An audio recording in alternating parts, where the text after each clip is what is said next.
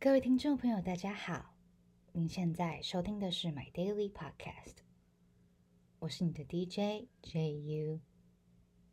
今天是十二月二十一号，嗯，有没有感觉时间过得好快？十二月一下就过了三分之二，我们也即将和二零二零说再见。今天在分享作品之前，想要跟大家聊的是朋友。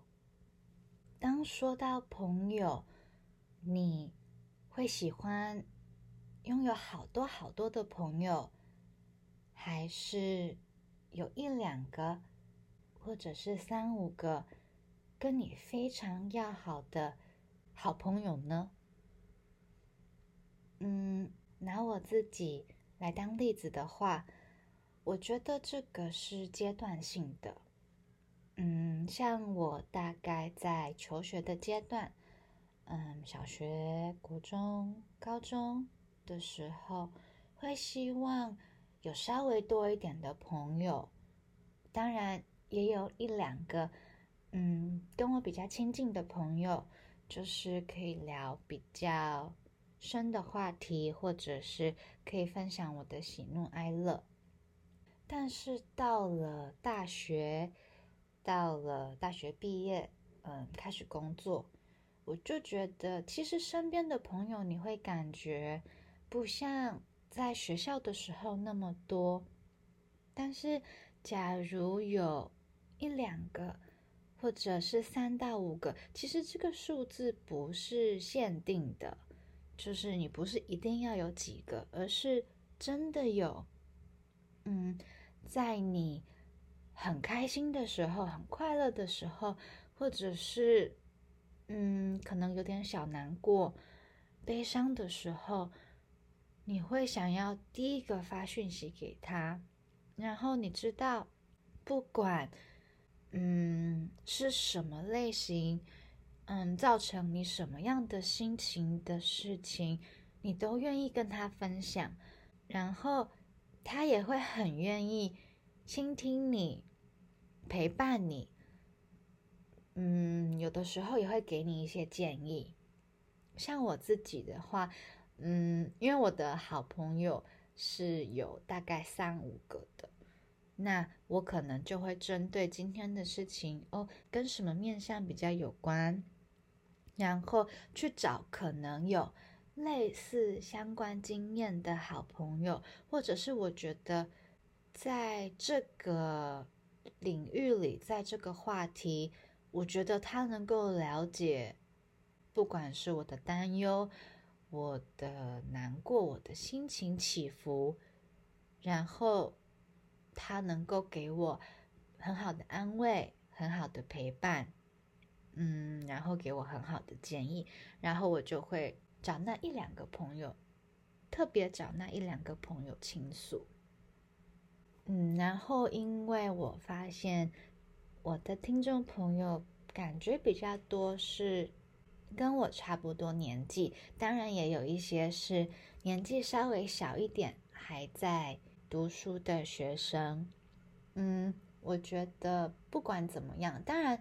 如果你觉得你坚信一个人也很好的话，我也不会强迫你要交朋友。但是我觉得人在不同的阶段一定会需要朋友的，你一定会需要朋友的陪伴。那如果你觉得交朋友不是你的舒适圈，你可以试着踏出这一步。那如果你有好多个好朋友，或者是有很多朋友的话，也恭喜你有朋友的陪伴。我觉得不管是朋友，或者是好朋友，在某种程度上，你们的互相鼓励、互相陪伴，都能够看见彼此的成长，然后可能可以一起进步，一起变得更好。那我觉得。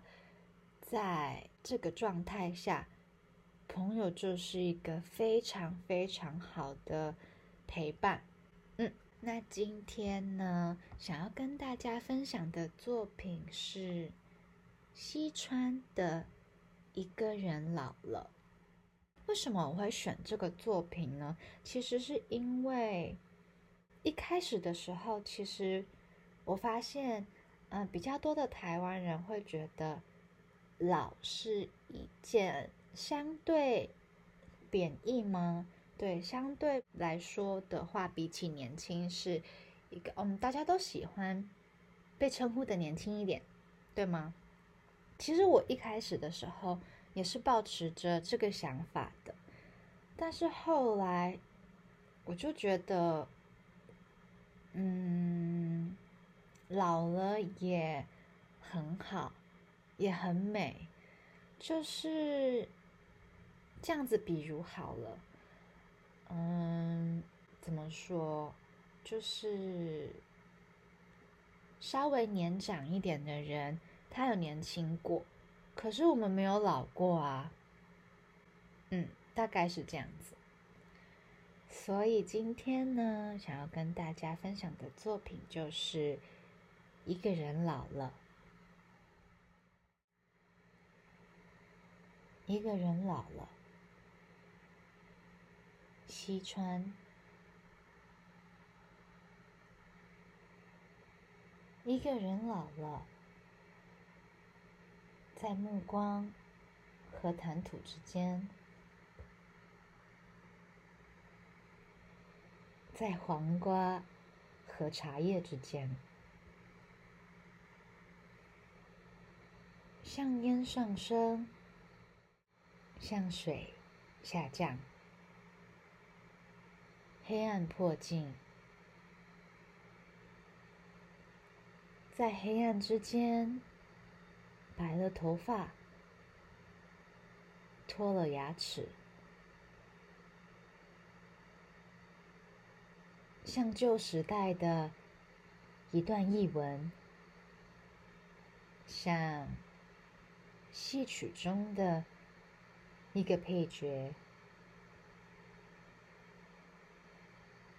一个人老了。秋天的大幕。沉重的落下，雾水是凉的，音乐一意孤行。他看到落伍的大雁，熄灭的火，庸才静止的机器。未完成的画像。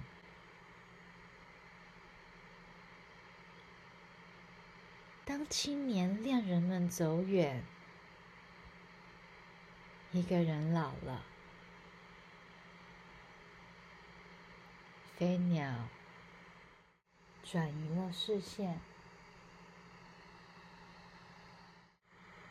他有了足够的经验。批判善恶，但是机会在减少，像沙子划下宽大的指缝，而门在闭合。一个青年活在他身体之中，他说话。是灵魂附体，他抓住的行人是稻草。有人造屋，有人绣花，有人下毒。生命的大风，吹出世界的精神。唯有老年人看出这其中的摧毁。一个人老了，徘徊于昔日的大街，偶尔停步，便有落叶飘来，要将它遮盖。更多的声音挤进耳朵，像他的身躯将挤进一只小木盒。那是一系列游戏的结束。藏起成功，藏起失败，在房梁上，在树洞里，他已藏好张张纸条，写满爱情与痛苦，要他收获。已不可能，要他脱身，已不可能。一个人老了，重返童年时光，然后像动物一样死亡，他的骨头。已足够坚硬，撑得起历史，让后人把不属于他的真言刻上。今天的节目到这边告一个段落了。That's it for today. Thank you for being with me. 我们下次见，拜拜。